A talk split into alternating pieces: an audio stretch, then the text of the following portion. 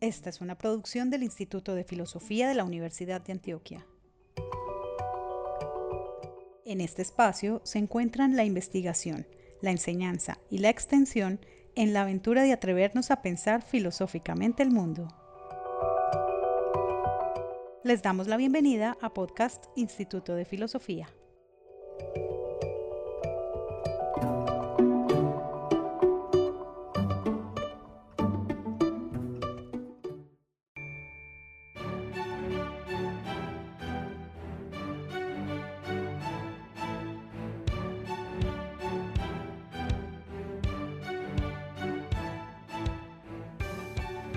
Saludo. De nuevo estamos en lectura desde el encierro del espacio de podcast de las lecciones de noviembre. En este ciclo que intenta pensar y reflexionar algunas circunstancias de nuestra situación actual en términos de confinamiento y pérdida de la fuera. Hoy contamos con la grata presencia de la profesora Diana Barrios, que desempeña su labor docente en filología es coordinadora del área de literatura, además de coordinadora del semillero Violencia y Cultura en Colombia. Y eh, agreguemos, y sobre eso eh, charlaremos a continuación, que es una lectora apasionada de la literatura colombiana. La dinámica del día de hoy, de este segundo podcast de la lectura desde el encierro, será pensar la mirada sobre el hogar por lo menos esta es la directriz que tenemos alrededor de tres nombres fundamentales de la literatura colombiana. Manuel Mejía Vallejo, Eduardo Caballero Calderón y Hernando Telles. Vamos a encontrar puntos en común sobre esa perspectiva que hemos denominado mirada sobre el hogar.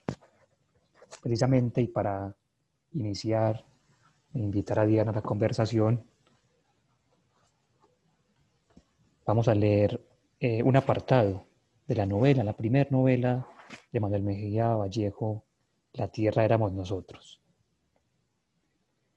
La casa de la comadre Rogelia se halla situada en mitad de la falda y dividida en dos partes. La principal, construida por un dormitorio y un cuartucho. Dos camas, baúles, colgandejos, la escopeta, la enjalma, oleografías de santos, amarillentos retratos familiares y almanaques antiguos. Hacia el extremo izquierdo, la cocina de techo pajizo, el fogón, especie de cajón mesa lleno de tierra apisonada. Allí colocadas seis piedras para las ollas que a veces cuelgan de horquetas y alambres. En un ángulo el pilón para desaprechar maíz, collabras, totumas y trazos de madera junto al fogón la piedra de moler y amasar arepas, colgando de sus capachos y algo para evitar el gorgojo, turegas de maíz. En las paredes, tarros de guadua para la sal, vinagreras y calabazos. A pesar de los años, no ha dejado Rogelia su afición a las flores. Siempre se encuentran en su huerto heliotropos, claveles, astromelias, saúcos, alcaparros, camelios y cuanta flor hay en infinita variedad de colores, desde las más pequeñas y ordinarias hasta esponjadas hortensias y orquídeas aristocráticas. A toda hora se ve lúcido el patio, limpieza que hace con ramas de escobadura atadas a un palo. Si algún animal logra romper el cerco de varas, es deber oír carreras y monólogos para espantarlo. Alindes con el jardín, verdea la huerta de las legumbres, hojas y raíces de propiedades curativas. Durante el día permanece Reinaldo en la cementera o en el horno, y el viejo en el monte o en la huerta, podando, deshojando o reemplazando matas.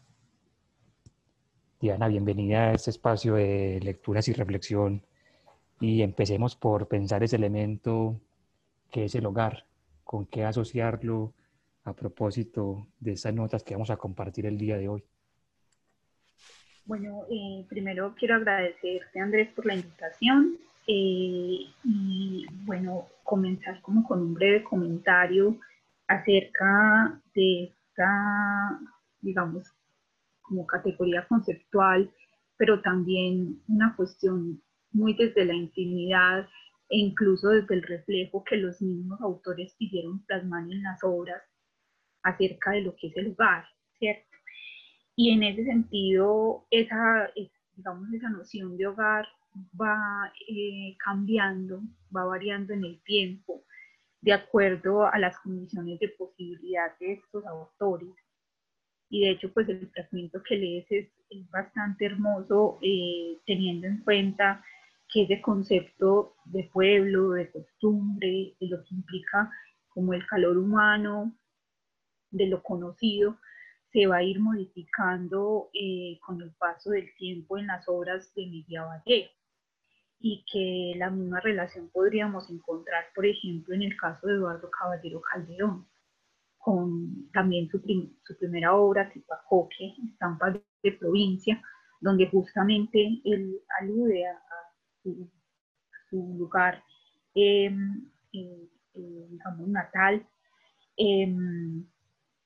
Y, y en, ese, en, ese, en esa descripción, digamos, tan costumbrista y relacionada también con una imagen muy idealizada, pues eh, se va a ir también transformando eh, la idea de pueblo hasta llegar a eh, unas concepciones que son un poco más caóticas y ocurre en los dos autores, pues en el caso de Mejía Vallejo con el, con el día señalado, por ejemplo, o incluso también con la saga de Balandú, pero pues puntualmente trataremos lo que tiene que ver con el día señalado.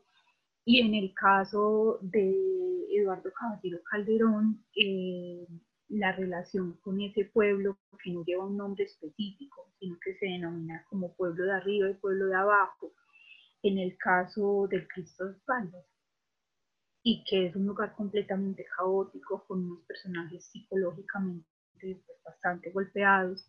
Entonces, eh, justamente pues de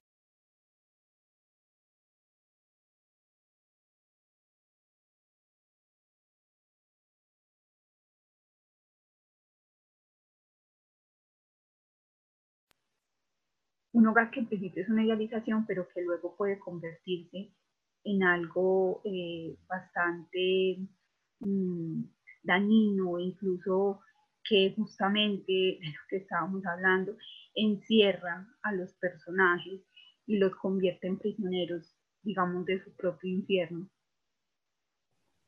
Ahí habría entonces eh, ya un elemento para pensar eso que vos llamas como categoría, pero que también es un elemento de la experiencia vivencial y es el hogar y es eh, ese primer momento que tenemos con Manuel Mejía Vallejo que eh, proyecta la idealización de esos elementos comunes y de esos elementos cercanos que construyen no solamente la casa, sino lo que pasa alrededor de una casa y lo que pasa también en el espíritu de una persona, porque eso también estaría o entraría en esa categoría de hogar.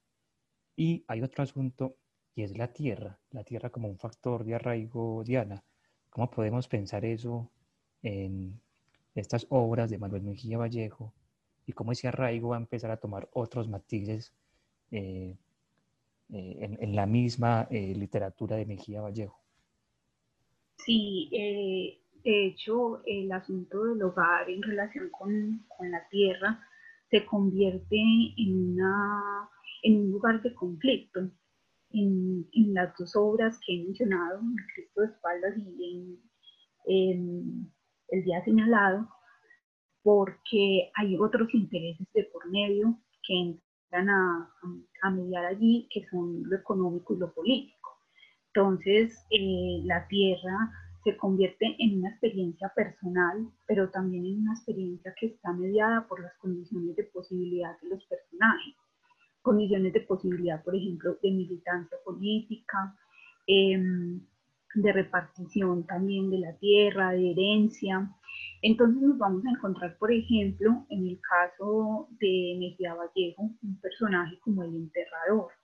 el enterrador tiene una misión personal, incluso uno diría espiritual, de, de la tierra asociada a la venganza. Entonces es un personaje que se queda en el pueblo, aunque le han quitado a todos sus seres queridos, aunque no tiene, eh, digamos, una razón de arraigo en algo que ama, que está en la tierra, sino que su arraigo a la tierra tiene que ver con, con la venganza, con la forma como va a lograr, eh, digamos, que le paguen eh, a todos sus, sus, seres queridos. Y en varios de los diálogos que tiene este personaje, además es uno de los personajes más profundos en términos psicológicos que tiene la obra, lo que vamos a encontrar es que él encuentra, valga la redundancia, eh, el hogar en la venganza de poder enterrar a todos los que le hicieron daño. Y justamente de ahí su labor también en el cementerio, de ahí también la mística que tiene un poco este personaje, que es capaz de predecir a cierto punto la desgracia que es Tambo y hacia dónde se dirige Tambo, el pueblo del día señalado. Y en el caso del Cristo de espaldas, el, el asunto de la tierra va a estar mucho en disputa, ahí sí por lo político, pero por las alianzas también entre familias. Entonces vamos a ver la alianza entre dos familias de gamonales, una liberal, y otra conservadora, em, que terminan casando a sus hijos eh, eh, entre las familias con el fin de mantener la hegemonía sobre la tierra y el control sobre los negocios, sobre el territorio, sobre las personas, sobre el pensamiento político, y que una vez se disuelve esa alianza, pues lo que queda es una guerra eh, mano a mano por eh, tener el control de, de, la tierra. También, digamos que al lado de, de estas circunstancias que son más, eh, digamos, de tipo político, vamos a encontrar, al igual que en, en el día Vallejo, en el día señalado, como te decía, pues que vemos eh, el aspecto del enterrador. Vamos a encontrar también otros personajes dentro del Cristo de espaldas que tienen más eh, un arraigo y unas relaciones eh, con la tierra, ¿cierto? Entre esos, pues el, el sacerdote antiguo que lleva ya tiempo dentro del pueblo y el sacerdote nuevo que eh, este sacerdote nuevo eh, va a crear otro lazo distinto, más desde la compasión, desde mm, eh, las ganas o el interés de remediar lo que es irremediable en el pueblo. El sacerdote dura aproximadamente cuatro días en el pueblo y en ese tiempo tiene la posibilidad de encontrarse como con toda la maldad, la fealdad espiritual de los personajes que habitan este pueblo, eh, que es el pueblo de arriba, que no tiene nombre específico, a diferencia del caso de Misia Vallejo, que se llama Tambo, y él va a poder, digamos, eh, enlazar eh, sus ideas capitalinas, citadinas, con esta cuestión de el hogar y la tierra, que es una, digamos, un concepto que para él es ajeno. Él no había concebido em, estar en un lugar que no tenía las comodidades a las cuales él estaba acostumbrado y sobre todo que no era un lugar con la, digamos, con la concepción intelectual que tiene. Sin embargo, logra hacer realmente de ese lugar eh, su hogar y que le preocupen los personajes que están inmersos dentro de él, aunque con el paso del tiempo, pues definitivamente eh, sus planes no salen como, como él lo espera y, y termina descubriendo que definitivamente ese no puede ser su hogar.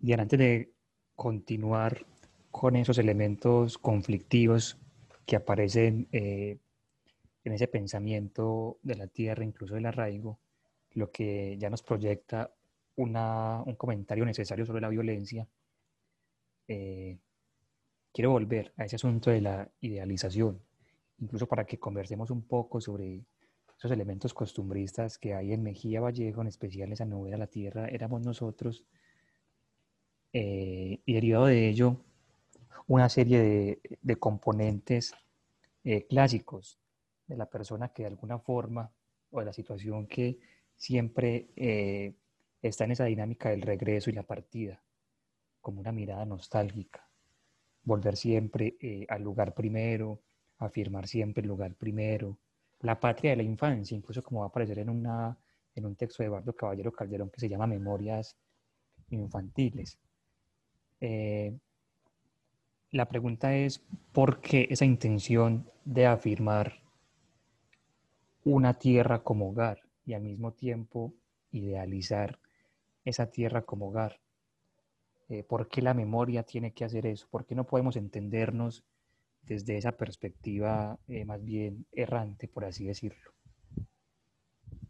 Bueno, eh, hay una condición en estos dos autores puntualmente, Vallejo y, y Caballero Calderón, donde como bien lo dices, hay un proceso de idealización de la tierra y esa idealización tiene que ver con una suerte de rechazo, en algunos casos consciente, en otros tal vez un poco inconsciente, a los procesos de modernización, es decir, al afán que trae eh, la incursión de ciertos métodos, de ciertos artefactos, de lo que incluso mm, pues, los historiadores denominan como incursión del capitalismo en Colombia a principios del siglo XX. Entonces, eh, sabemos que, y hay un, un asunto muy interesante alrededor justamente como ese proceso de modernización que está del lado de la generación del centenario y específicamente de Eduardo Castillo, que en algún momento se refiere a esa incursión del capitalismo como una cuestión que modifica el espíritu del hombre, porque hace que el, el hombre sosegado, tranquilo, que está acostumbrado a la vida eh, pacífica del campo, y pacífica no me refiero eh, únicamente a que sea eh, bélica, sino a que no tenga el acelere propio de las ciudades, se va perdiendo. Porque ya incluso pues las ciudades empiezan a estar más pobladas, más urbanizadas, cambia como todo este, este proceso de vida y de cómo se entiende la cotidianidad. Y creo que incluso en ese sentido podríamos encontrar un anclaje muy propio de, del hogar y de la tierra con lo cotidiano. Es eh, entenderlo como una cuestión a la que los personajes ya están acostumbrados, ya saben eh, cuáles son sus labores y cuál es su lugar. Cuando esto cambia, cuando esto se transforma eh, con el proceso de, industrialización y de apertura de las ciudades, de, de ampliación de las ciudades, ya no se sabe cuál es el lugar. Y esa, eso hace que se genere una imagen sobre la tierra muy idealizada, muy desde el punto de vista de la nostalgia, de eso que se extraña, de eso donde se siente el calor del hogar, de la familia, de las costumbres, para pasar a un lugar totalmente desconocido que es además profundamente agresivo. Eh, incluso en el mismo Mejía Vallejo, un cuento, por ejemplo, como El pie de la ciudad, uno puede vislumbrar eso. Ya incluso desde el, la migración forzada, es decir, una cuestión que ya no es ni siquiera voluntaria, sino que la ciudad inevitablemente empieza a generar un conflicto y a obligar al campo a cambiar o incluso a reducirse. Eh, y de ahí que venga toda esta cuestión también de la idealización de, de la tierra. Quiero aquí hacer como un hincapié que nos permitiría justamente como adentrarnos también a cómo el lugar o la tierra se convierte en una cuestión conflictiva, porque no todo el tiempo fue eh, de idealización como lo plantean en sus primeras obras Caballero Calderón y Mejía Vallejo. Eh, ellos plantean una tierra que es la de principios del siglo XX, que es todavía pacífica, donde todavía las costumbres se pueden mantener. Pero es muy curioso porque ellos, por ejemplo, en el Cristo de espaldas y en el día señalado, no nos están hablando de la ciudad, nos siguen hablando de esa tierra, pero es una tierra que ya se transformó, que la violencia la alcanzó y la convirtió en un campo de batalla. Entonces lo que podríamos tener allí es un punto de quiebre de la concepción del hogar y de la tierra, una idealizada, eh, construida a partir de la costumbre y de la calidez del hogar, y la otra eh, donde ya esa calidez se pierde y entra en conflicto. Hay un pasillo muy bello, eh, y qué pena que involucrar la música colombiana, pero es una exigencia. Hay un pasillo muy bello de Jorge Molina Cano, es un clásico de la música colombiana, Las Acacias, que plantea precisamente eso, la casa que queda abandonada, donde uno podría hablar de una ruptura. Dice algo así como a la orilla del camino silenciosa está la casa, se diría que sus puertas se cerraron para siempre. Y hay un tango también, eh, Casas Viejas, eh, que recrea esas casas del ayer, esas casas de patios grandes que por el paso del tiempo, por la modernización, como vos lo dijiste, eh, son arrasadas. Llegó el motor y su roncar ordena y hay que salir, dice el tango, si no estoy mal. Bueno, elemento, un elemento musical que también le gustaba mucho, le interesaba mucho Mejía Vallejo en su obra. Así que con lo que vos planteas, Diana, eh, podemos hacer un tránsito en la reflexión y considerar el movimiento del campo a la ciudad y cómo se puede leer en estos dos autores. Especialmente, incluso eh, pensaría en lo que ocurre en el Cristo de espaldas, donde se hace eh, de alguna forma notoria por ese contexto de, de esa violencia entre partidos. Sí, hay un, hay un proceso que incluso uno podría decir es que, digamos, se simboliza y hay una metáfora de esa transición en el mismo sacerdote, como tú, lo, lo, indicas con el Cristo de espaldas. El, sacerdote hace un proceso un poco a la inversa, ¿no? Él, es un personaje citadino, llega al pueblo eh, y el pueblo mismo se va a encargar también de rechazarlo y uno podría decir, es el mismo proceso que quizá vive el campesino de la época. Y llega a la ciudad, lo, saca de su, de su entorno, de su ambiente, pero cuando él llega a esa ciudad, esa misma ciudad también se va a encargar de rechazarlo, ¿cierto? De, cerrarle el paso. Y, y recordaba aquí una, una, cuestión relacionada pues ya con la época de la violencia eh, que es donde están ambientadas también estas, dos obras, eh, relacionadas con la misma ciudad. Y es una obra de Miguel Torres, de la trilogía sobre Bogotá, que es el crimen del siglo, donde roba el personaje principal, que es el asesino de Gaitán, y desde donde se cuenta la historia, él supuestamente está en su hogar, porque el nacido en Bogotá le pertenece a la ciudad. Y aún así la ciudad todo el tiempo lo está expulsando de alguna manera o le está recordando que no hay un lugar puntual para él dentro de lo que significa vivir en, la capital. Entonces, eh, también ahí podríamos ver otra, otra concepción de, hogar que no está relacionada con la tierra y que tiene eh, unas variaciones bastante agresivas, diría yo, en relación con lo que significa eh, vivir justamente con esos procesos de modernización en, en, la tierra o en el hogar. Diana, es una buena posibilidad para leer algo de Eduardo Caballero. Sí, por supuesto. Eh, quisiera leer un, fragmento que justamente está relacionado con el asunto de como del abandono de lo que nos es conocido, ¿cierto? Y en últimas del hogar, ¿no? Y es cuando eh, el sacerdote definitivamente debe partir al pueblo. Dice así, el obispo que vio en aquella tranquila renunciación del sacerdote, no una llamada de la vocación divina, sino más bien un capricho juvenil, lo envió sin entusiasmo a ese pueblo casi desconocido y perdido entre las nieblas de la cordillera rodeado de páramos, precipicios y calderos, y poblado de gentes que viven de cuidar ovejas, engordar cerdos y cosechar cebada. Dios te lleve con bien, le había dicho el obispo al despedirse dos días antes. Sigue el camino recto que es muy estrecho, sin mirar a los lados para no dejarte tentar por las cosas mezquinas y los vanos halagos entre los cuales hallarías los cardos de la maledicencia y sobre todo los abrojos de la política. En ese pueblo, si bien es cierto, puedes encontrar el paraíso espiritual en el silencio, la soledad, la ausencia del mundo, la simplicidad de las costumbres y la sencillez aldeana, también puedes caer de bruces sin saber a qué horas, en un infiernillo de pequeñez. Para mí, eso sería más terrible y doloroso que luchar contra un infierno de cosas grandes.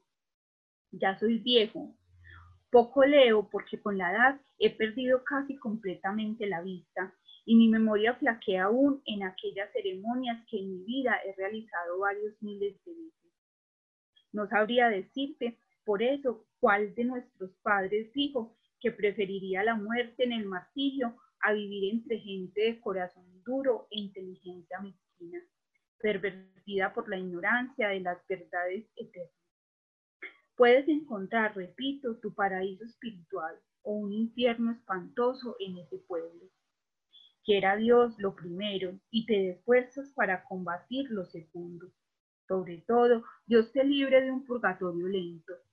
Para endulzar el oído y los desengaños, Él te dio una sonrisa ingenua y, y para perdonar a los hombres te hizo inteligente. Ahora vete y vete pronto. De viejo he venido a pegarme a las personas y me duele verte partir porque me asalta el temor de no verte llegar. Y te digo la última palabra para que puedas disculpar este desfallecimiento de mi corazón viejo. Nada hijo mío, tan difícil en el camino de la perfección espiritual como el libertar el corazón del amor a las cosas. Más fácil es olvidar a los hombres que prescindir de ellas. Estoy seguro de, de que de mí no te acordarás en seis meses. En cambio, de la casona amable y dulce del, del seminario, de tu celda de sacerdote, de tu primer confesionario, del rincón tibio de la capilla en que rezabas, de eso te acordarás toda la vida. Y para ser perfecto, también de eso, y por amor de Dios, te debes olvidar. Ese es el fragmento que, quería compartir del Cristo de espaldas y que está en relación pues justamente con eso que conversábamos como del, desarraigo, de la despedida y de las cosas que se extrañan del hogar. Porque ahí tenemos como la contraparte de lo que hablábamos ahora y es que el hogar puede tener muchas formas y para el caso del sacerdote del Cristo de espaldas eh, su hogar era el seminario y era la ciudad y era eh, la reunión de libros y la intelectualidad, no el campo, como ocurre en los personajes de, de Mejía Vallejo. Y la elección de vida, porque el padre, eh, teniendo otra perspectiva, incluso otro destino, por así decirlo, opta por ir a ese pueblo y crear un estilo de vida que incluso eh, para algunos es asociado con una suerte de, eh, eh, de, de, anticipación o de lectura en el contexto de la teología de la liberación. Pero me interesa pensar en ese periodo de la literatura colombiana, que es la literatura de la violencia, y pensarlo desde el matiz de la memoria. ¿Cómo se relacionaría, cómo podríamos leer esa literatura desde, esa, desde ese concepto, esa experiencia de la memoria, que cambia de la condición eh, nuestra como hogar colectivo, hogar compartido. Esa, esa pregunta pues es, es, bastante interesante en el sentido que estos autores están profundamente permeados por las condiciones de posibilidad de la época, como lo, mencionaba hace un rato, eh, y justamente pues sus obras y sus personajes también tienen esa condición psicológica. En el caso, por ejemplo, de Mejía Vallejo, uno podría vislumbrar en esas obras también la nostalgia por la paz que compartía eh, en el pueblo antes de la llegada de la violencia bipartidista. En una entrevista eh, muy diciente al respecto que le da a Augusto Escobar Mesa, él habla de cómo era la vida en, el pueblo, y específicamente en el suroeste, antes de la violencia y cómo eh, va cambiando, cómo van las amenazas, las quemas de las casas, em, y toda esa memoria empieza entonces a relacionarse también con su labor creadora, es decir, hasta qué punto las condiciones de posibilidad no fueron para ellos únicamente una anécdota de reunión familiar, ni fueron un proceso de denuncia, que seguramente también lo están haciendo con las obras, pero sus obras se convierten en una cosa que es hermosa y, maravillosa a partir de la literatura, y es poder transformar el dolor en creación. Y de ahí que la violencia, la época de la violencia, esa violencia que se escribe con V mayúscula y de la cual deriva pues como todo este eh, proceso de creación literaria, estos autores de mediados del siglo XX o de la mayoría de ellos, tiene que ver justamente con eso, con qué hago con la violencia distinto a seguirla reproduciendo o distinto a hacerle eh, loas a la, a la retaliación y a la venganza sino cómo la interiorizo, la proceso y luego construyo con ella eh, una obra maestra que va a permitirle recordar eh, a las futuras generaciones que este país está compuesto por un dolor conjunto em, y que no podemos ser ajenos a él. Creo que esas de las cosas más valiosas que logra el periodo de la violencia la construcción masiva de novelas y de arte en general, estamos hablando de obras pictóricas, de, género dramatúrgico, alrededor de ese proceso de vamos a hacer una construcción colectiva a partir de la tragedia. Entonces, eh, esa sería, digamos, como la cuestión más valiosa de ese proceso del recuerdo a través de lo literario.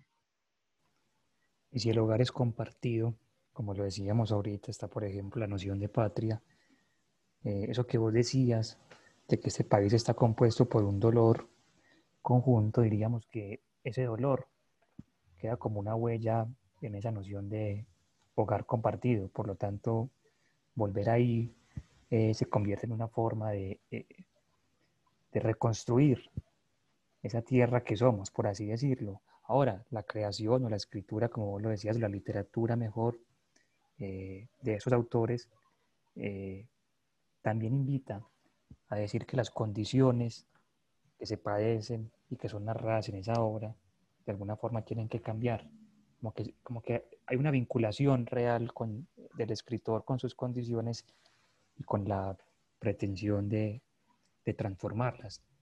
Eh, Diana, eh, pero hay otra voz que, que vos has querido traer para, este espacio y es la de Hernando Telles.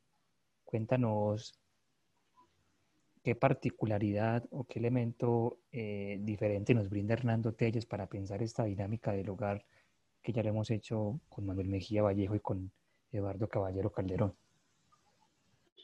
Bueno, eh, en el caso de Hernán Telles, pues él también entra en un diálogo muy, bonito y muy, especial con, con Vallejo y con, con Caballero Calderón en cuanto a la concepción también del hogar y sobre todo de la destrucción.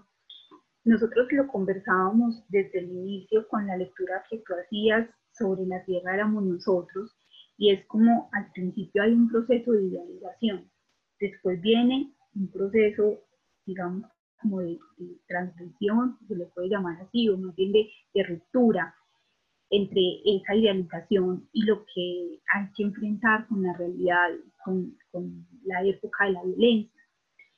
Y en el caso de Hernando Telles, él no es ajeno a ese asunto de la violencia en la tierra, en el hogar, y lo que vemos con él es ya el declive, o sea, es es la, catástrofe en el hogar y en la tierra, es la destrucción eh, viva. ¿Por qué eh, podemos hacer esta lectura? Porque en el caso de Mejía Vallejo y del Cristo de espaldas, que se me señalado en el Cristo de espaldas, esos conflictos se resuelven de otras formas. Obviamente, en el Cristo de espaldas hay un asesinato, pero eh, digamos no hay una, eh, digamos una violencia tan marcada en términos de la narración eh, son historias conmovedoras más desde un punto de vista de una violencia psicológica y más aún en el día señalado. El día señalado es un conflicto que se resuelve a partir de la muerte de un gallo como símbolo de la muerte del padre. Pero eh, en el caso de los cuentos de Hernando Telles, específicamente de Cenizas para el Viento, lo que nos vamos a encontrar es una violencia que es mucho más directa, que es más agresiva y que tiene que ver con eh, la catástrofe en dos sentidos. En un sentido material de la destrucción y en un sentido espiritual, eh, porque estos personajes parece que cada vez más pierden su humanidad, es decir, que no cuentan con ella eh, en lo absoluto y que, y que pareciera que se han olvidado incluso que son eh, seres humanos y que comparten humanidad con quienes los rodean en su mismo entorno y en su pueblo. Eh, quiero leer un fragmento del cuento Cenizas para el Viento. Realmente es un compilado de cuentos, pero uno de los cuentos se llama Cenizas para el Viento. Y con esto quiero pues también como hacer una invitación eh, al, pues, al acercamiento a estas obras, pero específicamente a estos cuentos de Hernando porque nos muestran eh, una variedad de violencias eh, que giran alrededor de lo político, pero también de eh, digamos, una suerte de maldad propia del ser humano colombiano de esa época específicamente. Y uno podría decir incluso del actual, pero eso ya sería otra, otra discusión. Mm, quiero entonces leer, dice así. Em, no había votado también los, no habían votado también los demás, los unos de un lado, los otros del otro, y todos en paz. El que gana, gana, y el que pierde, pierde. Juan soltó una carcajada. La vereda era pobre y la casa de Juan y el campo que la rodeaban no valían ciertamente la pena de que las autoridades se ocuparan de ella no les iban a servir para nada. Unos cuadros de maíz, unas manchitas de papa, un cuadrilátero de legumbres y un chorro de agua que bajaba. A, gracias, a Dios gracias, decía Carmen, desde la propiedad es así grande y rica de los señores hurtados. Y la casa, mitad rancho y mitad casa. Juan pensaba que si se la quitaban, la autoridad tendría que acabar de pagar la deuda de los pesos que le prestaron años atrás para hacer la cocina y el pozo séptico. Pero si era cierto, como lo dijo el hijo de Simón Arevalo, que ellos tenían que irse de allí. Claro que él había votado en las últimas elecciones. ¿Y qué? No, no habían votado también los de los demás hasta ahí el, el fragmento que quería leer y quiero pues como hacer una breve contextualización que es muy, muy compleja en este cuento, es que cuando ellos se refieren al hijo de Simón Arevalo, pues Simón Arevalo es un señor que tiene trayectoria en el pueblo y, y este, este hijo de Simón Arevalo eh, se ingresa en un grupo eh, al margen de la ley del lado de los conservadores que eran conocidos en ese momento como pájaros o los chulavitas, y él de niño jugaba con el hijo de Simón Arevalo. Y ahora él es quien los amenaza y quien dice que se debe ir del pueblo. Entonces este cuento está lleno de una nostalgia impresionante acerca de la pérdida de los lazos infantiles, de los lazos de amistad que se tejen desde, desde la infancia y cómo eh, está tan destruido ese lazo social que son los mismos eh, compañeros, amigos, em, que conviven, quienes ya se amenazan, se juzgan, se matan entre ellos. Es, un, es el, el, caos y el declive de lo que podríamos justamente llamar el hogar y la tierra. Por eso quería justamente como que terminar o, ir cerrando con este, con este fragmento porque mm, está en relación con el caos total y la pérdida de los valores de unión eh, que se supone implica el hogar y, y el pueblo. Diana, ¿qué tipo de hogar nos permite reconocer y construir esos autores? Y ya lo digo en términos de una lectura íntima desde el encierro, una lectura de comprensión de lo que somos como patria. ¿Qué tipo de hogar nos permite construir? Bueno, eh, yo diría que hay dos construcciones, incluso muchas más, ¿cierto? Pero como para, para redondear y englobarlos, eh, una construcción de hogar que está muy relacionada con el ambiente y con lo físico, ¿cierto? Y lo hablábamos justamente desde el inicio con lo descriptivo y con el costumbrismo. Entonces, un hogar que está muy anclado a la estructura material eh, y que esa estructura material definitivamente está del lado del campo, no de la ciudad, para estos autores. Y otro, que es el hogar eh, sentimental y emocional, eh, los vínculos que se establecen con quienes comparten un lugar en el cual se habita todos los días, se tienen las mismas costumbres em, y con el que, digamos, se sienten a gusto, están amañados allí con, con, con lo que son. También incluso con un proceso de identidad, es decir, se construye un proceso de identidad con ese hogar. Eh, pero también hay una cuestión de tipo psicológica y es el hogar como una suerte de encierro, es decir, el hogar puede ser un amigo, pero también puede convertirse en el peor enemigo. Y se lo decía incluso el, sacerdote al, sacerdote joven cuando se iba a ir al pueblo. Usted puede encontrar un, un lugar muy cálido, muy eh, benévolo con usted, pero también puede encontrar el peor de los infiernos entonces, eh, el hogar puede ser una cuestión eh, de felicidad y de anhelo y de, idealización, pero también puede ser el, peor suplicio que usted pueda vivir. Eh, y eso es evidente en, estas obras, tanto del lado de lo, de lo bueno que tiene como de lo malo.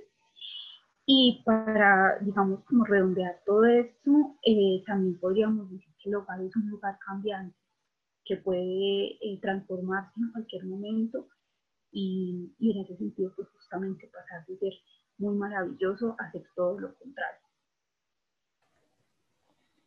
Diana Barrios, muchas gracias por tu compañía y por estas notas a propósito de esa mirada sobre el hogar en Manuel Mejía Vallejo, Eduardo Caballero y Hernando Telles.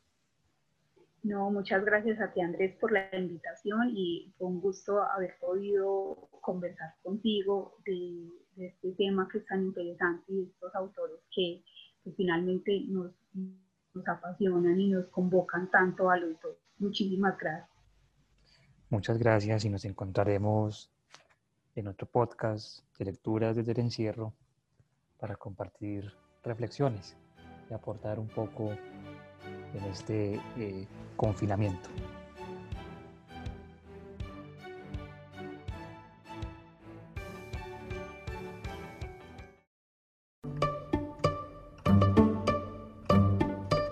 Esta fue una producción del Instituto de Filosofía de la Universidad de Antioquia. Síganos en redes. Nos encuentran en Facebook como Instituto de Filosofía, en Twitter arroba filosofía y en Instagram Instituto de Filosofía UDA. Los esperamos en nuestro próximo podcast. Hasta pronto.